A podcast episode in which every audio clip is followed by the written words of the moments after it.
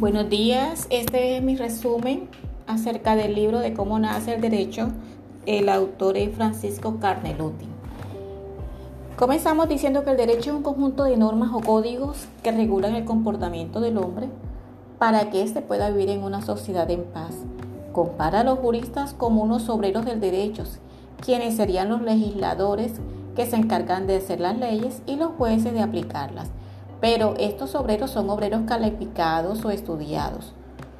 Con relación al derecho y la economía, los actos económicos son todos aquellos mediante los cuales el hombre utiliza un bien para un beneficio útil y propio.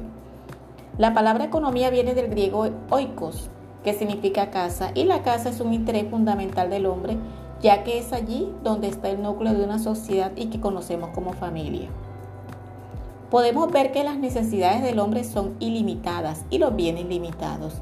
El hombre nunca estaría conforme con lo que posee, ya que cuanto más tiene, más quiere. Por esta razón, tanto los hombres como las naciones están en guerra. El hombre está cegado en la codicia, tiende a tener ciertas conductas que generan controversia en la misma sociedad. Hay un orden cuando las cosas están en su sitio el secreto del derecho está en que el hombre no puede vivir en el caos siempre, ya que el orden es necesario y la economía no basta para poner en orden a los hombres, sin ni satisfacer las necesidades de la sociedad. En lo que respecta a la moral y el derecho, la moral son las normas que rigen la conducta del ser humano en relación a la sociedad. Cuando hablamos de derecho y moral hablamos también de sociedad como un líder eliminado la guerra, imponiendo preceptos, llegando a convertirse en mandato que nos deben decir la conducta que debemos seguir. La diferencia que encontramos entre derecho y moral es que el derecho se aplica mediante la fuerza, como una imposición a la sociedad, y la moral se deja a la autonomía de cada persona. En lo que respecta al delito, la finalidad del derecho es acabar con la guerra indiscutiblemente. Guerras y conflictos que se pueden presentar donde impere el derecho.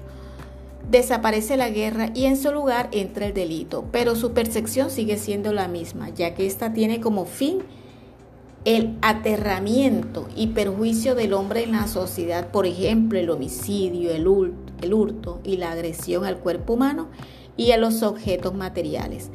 Por esto, un hecho que afecte el orden social debe ser castigado con una pena. No podemos definir esta pena como algo malo, sino como un arrepentimiento al hecho o al acto cometido. En la propiedad, esta nace en el terreno de la economía antes que en el derecho.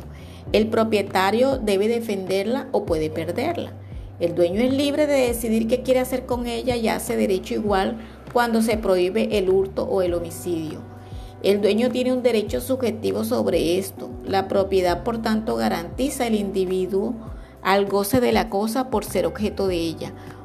Por lo tanto, se llaman cosas propias, suyas o cosas muebles e inmuebles. En lo que respecta al contrato, el contrato implica una proyección hacia el futuro, implica una promesa y por lo tanto la promesa es una declaración que se refiere hacia el futuro, ya que es un acuerdo voluntario entre las dos partes llamadas deudor y acreedor, las cuales pueden estar formadas por más de un acreedor e igual por, un, por más de un deudor. Esto pertenece a un acto jurídico, ya que el contrato es considerado ley entre las partes. El contrato es un instrumento jurídico, sin el cual no podrían actuarse las dos formas económicas más importantes que son el intercambio y la asociación. En lo que respecta a la ley, esta es un mandato establecido en una sociedad, ya que hay ciertas conductas y sanciones que se deben cumplir.